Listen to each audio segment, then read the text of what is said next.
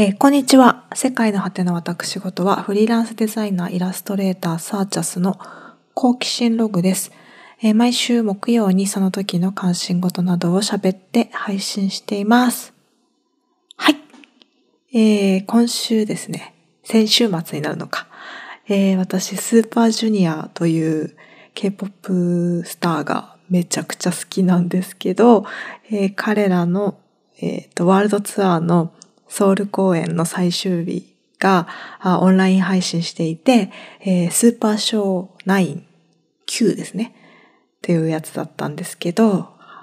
それを鑑賞してきました。鑑賞しました。えーっとですね、スーパージュニアを好きになったのが、本当ちょうど2年ぐらい前で、えーついにライブをですね、オンラインだけど、えー見ることができて、もう本当最高で、今もなんか毎日私が幸せの中心みたいな気持ちで、えー過ごしてるんですけど、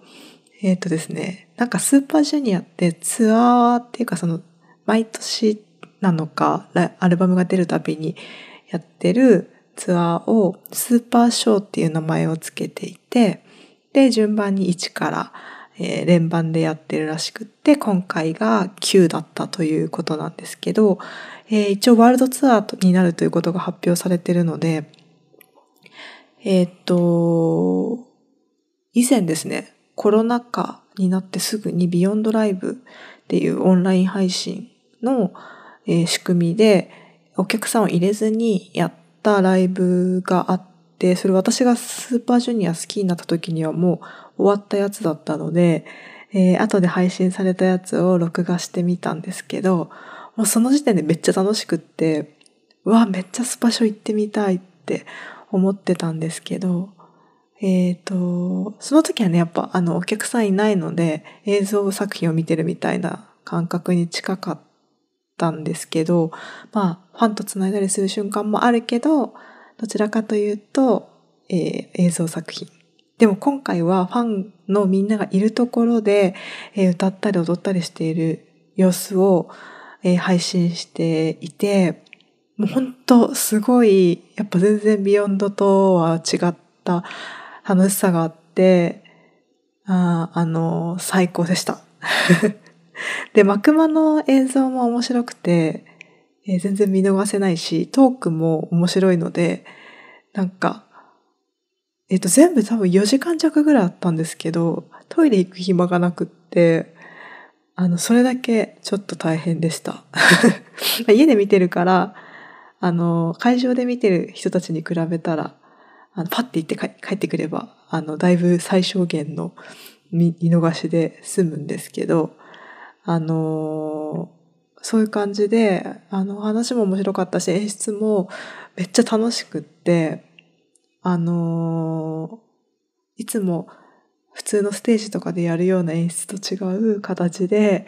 えーやってくれたりとか、あと、まあ、それぞれのソロステージも良くて、なんか、えーいやー、最高でしたね。で、やっぱアイドルなんだなって思いました。あと、その、ジャニーズとかでもよく言うけど、上上着をこうはだけちゃったり、肉体をこう見せてくれるようなメンバーが何人かいるんですけど、まあ、その人たちの肉体の仕上がり方がすごくって、あの、私筋トレしてるんですけど、あの、健康のために。あああいう風にムキムキになるっていうか、こう、締まってかっこよいいい体を作るっていうのがどれだけ大変かっていうのを、あの、自分がやってるだけあって、大体想像つくので、めっちゃ尊敬と思って。で、私も、まあ、ちょっとだんだん、あの、最近少したるみにできてきたので、あの、気を、気を取り直して筋トレやろうと思いました。ですね。あのぐらい動けると楽しいんだろうなとか思って、あと、なんか結構あちこちにみんなこう、まあファンに手を振ったりとか、顔を見に行ったりとかするのにバーって散ってるんだけど、なんか集まらなきゃいけない振り付けとかになった瞬間、全員集まってるのがめっちゃ不思議でした。なんか、え、いつの間にこんな全員集まってきたのみたいな感じになって、やっぱ一応ちゃんとこう流れに合わせてみんな動いてるんだなと思ってあの適当に動いてるんじゃなくてそれがさすがだなと思っててあの前ゲストに来てくれたこのみちゃんも同じ時間に見てたんですけどでその後二人で話してたんですけどやっぱあれを見るとあのスパショ見ると謎の勇気とやる気が湧いてくるんです。なんか私たち二人とももう30代の、まあ、半ばを超えているんですけどやっぱあのスジュスーパージュニアと本当同世代って感じなんです私たち。だからなんかあの人たちがもうやりきってめちゃくちゃ元気でで前の演出を超えようとかあのどんどんこう上昇志向というかまだまだやれることあるみたいなスタンスでやってるのを見てると挑戦したりあの新しい自分たちを見せようとやってくれているのを見るとなんか私たちもまだまだいくらでも何でもできるねみたいな気持ちになったよねっていう話をしていてなのでなんかぜひ見てほしい同世代の人たち。にただ曲を知っててそのなんかあの元ネタを知ってないと面白くないみたいなシーンとかもあるからそこからちょっとやってほしいんですけど。そうやっぱ同世代の人たちのああいうとこ見るといいねっていう話になりました。なんかワールドツアーなので、まあ、私が住んでる日本にも来るといいなっていうのとその好みちゃんは台湾に来たいなっていうのを2人で話してたんですけどチケット取れるかな？取れるもんなのかなと思って今私別のあの K-POP スターのあの来日公演のチケット取りたいんですけどあのファンクラブ選考からずっと落ちてて普通の一般ももうなんか取れなくてご用意できませんでしたっていうメールが来てマジで落ち込んでるんですけどちょっとそれは私の見立てによると、会場がちょっと小さすぎるので、まあ、多分筋が来るってなったらアリーナとか、ドームとか、広めのとこだと思うので取れるといいなと、それか日程を何回かに分けてやってほしいなって思ってるんですけど、ああ、はあ、ぜひ見に行きたいです。楽しかった。おすすめです。で、さて、えっと、今日この後マジでなんで急にそんな話っていう話をしますね。なんか先週突然友達とあのいろいろいきさつあるんだけどそこ長くなるからあのはしょるって急になんですけどメドゥーサの話になったんです。なんかいろんないきさつがあってメドゥーサの話になってでメドゥーサって結局何なのっていう話になってあの頭がヘビーになっている女の人っていうでその人見ると石になっちゃうみたいなあの伝説は知ってるんですけど結局何なのって話からなんかいつの間にか星座の話になってあれってギリシャ神話だからそこからこう星座の由来につながってるとかあってでだんだん読んでいってたらめっちゃ面白くないって話になってあの私がねもうすごいなんか興味が湧いてきてしまって今突然なんですけどギリシャ神話を読んでいるところです。なんかあの触りだけまだ最初の方なんですけど私が読んでるの。なんかその最初十二星座の言われを見てた時に私獅子座なんですけど獅子座の獅子って、まあ、ライオン？でヘラクレスっていう勇者がいてそのギリシャ神話の時代にそのヘラクレスっていう勇者がなんか全然なんかめちゃくちゃ強くって死ねなくってなんかうん、まあ、逆に死ねないのが辛いみたいな感じの勇者がいてでそのヘラクレスがなんか何だったかななんかこういくつかの冒険をしてこいみたいな話になるらしくってその中の一つがその獅子との戦いみたいな感じらしいんですけどなんか獅子が結構強くってヘラクレスも強いけどなんか全然死ななかったんだけどなんか寝込みを襲ってめちゃくちゃめった打ちにして痛めつけて死んだ獅子をそのヘラクレスのことを憎んでたあの神様があの不憫に思ってよく戦ったって言って星にしたっていうのが獅子座の言われるらしいんですけどそれ読んですごい「えヘラクレス何なの?」みたいな感じに私になってなんか横暴だなみたいな感じになってで他も見てたらその獅子座の前って蟹座なんですけどその蟹座はヘラクレスを狙ってた他の人がなんかカニのハサミでなんか凶暴なカニのハサミでヘラクレスを攻撃させようって思ってよこしたカニらしいんですけどそのヘラクレスなんかカニに気づかずに踏み潰してたらしいんですよ。でなんかえ？ってなってヘラクレス横暴な上に鈍感なのかよって思って。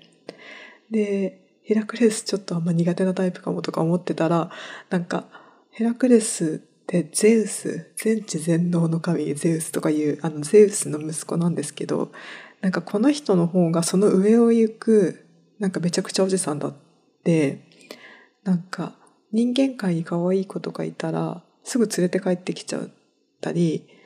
なんかする人ででなんかそれを悲しんだ両親人間界であのもう会えないから息子と息子っていうか子供とあの泣いてる両親を気の毒に思って水に移るようにしてあげたっていうのがなんか水亀座の言われらしくって。なんかそうやって見せるようにしてあげたのが水亀座の由来ですみたいな書いてあったんですけどじゃあ最初から連れてくんなよって感じじゃないですか。なんか不憫に思うぐらいだったら。とかあとなんかすぐ浮気するんですけどその浮気していろんな人にこう手出したことによって奥さんのヘラって人がめちゃくちゃ嫉妬深くて強いのでそのせいでその浮気嫉妬でそのゼウスが手出した女の人とかめっちゃ殺されちゃったりとか変ななんかあの呪いかけられてあの獣にされちゃったりとかしてめちゃくちゃなんですよ話が。でさらに遡るとそのゼウスのお父さんのウラヌスっていう人もなんか自分の子供に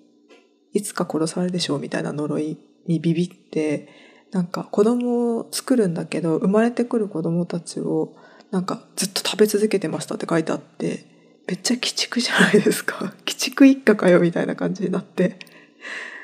でなんかそっちウラヌスってお母さんがガイアっていうガイアの夜明けってあるじゃないですかそうガイアなんですけどガイアとなんかその今とちょっと倫理観が違うのかしれないけどその後結婚して生まれた子供たちがあのいっぱいいてでそのなんかガイアはカオスから生まれたらしいんですよ。でカオスの子供ガイアはあの巨人を産んだりしているそうです。でも結構なんかめちゃくちゃであんまなんか脈絡ないような感じだけどちょっとなんかロマンチックというかあどういうことみたいな感じになって興味が湧くような展開になっていてなんかまんまとハマっちゃってなんか個人的にあの好きなのがあの2つ好きな話が2つあってなんか1つはなんかオリオン座のオリオンであの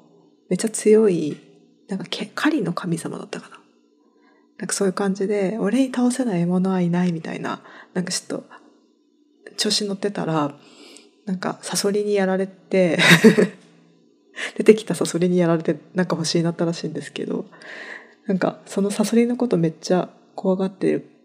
るらしくってオリオン今でも。だからなんか空にサソリ座が出てきたらオリオン座は見えなくなるらしいんですよ。空に空にいなくなるらしいんですよ。っていう話となんかあともう一つ好きな話があのアトラスっていう神様がいてその人なんかそのギリシャの戦いみたいなやつがあってそれで負けた後になんか課せられた役割が西の果てで天空を背負うっていうなんか地面こうやって背負ってるみたいなやつを背負わされたらしいんですけどそこにそのさっき話だいぶ前だいぶ前っていうか最初の方で話したヘラクレスがなんか黄金のリンゴを探すっていうあの冒険をしてる時にやってきてなんかどこにあるってアトラスに聞いたらしいんですけどそのアトラスがなんか取ってきてあげるから代わりに天空担いでてくんないみたいな感じでヘラクレスに頼んでてでヘラクレスがいいよっつってじゃあ持ってきてねみたいな感じで天空担いで待ってたらなんか本当にリンゴ取ってきてくれたらしいんですけどでも役目に戻りたくないじゃないですか。天空ショーの超大変だから。で、ヘラクレスになんか、じゃあ俺が代わりにリンゴ届けてきてあげるよみたいな感じになって、でもヘラクレスはこいつなんか俺に担がせようとしてんだみたいなのに気づいて、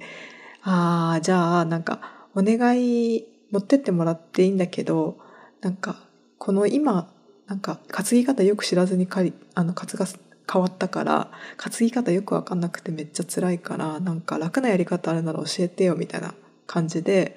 あの言ってじゃあアトラスはなんか「あそう?」って言ってこうやって持ったらいいよみたいな感じで変わってしまってで変わった持ち変わった時にヘラクレスはもう変わってくれなくってじゃあねみたいな感じで帰っちゃったっていう話があって これめっちゃ落語みたいじゃないですか。これがすごいなんかもしかしたらこれをもとに落語とか作ってる人もいるかもしれないですね。なんかこういうなんか小話みたいなのがめっちゃあるんですよ。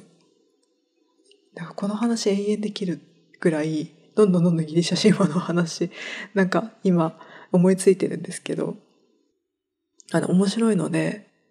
なんか関心が湧いたらぜひあの読んでみてください。私漫画のやつ買って読んでるんですけどあのまたあの面白い話があったら あのこのポッドキャストでも途中途中で入れていきたいなと思っています。なんか面白すぎて会う人とかにいちいちなんか喋ってる途中で突然ギリシャ神話のそそれそれその話といえばみたいな感じでギリシャ神話挟むめんどくさい人みたいに今なってるので会った人は気をつけてください。はい。では今日はこの辺にします。暑いからえー、ちょっと体調に気をつけましょう。ではこの辺で。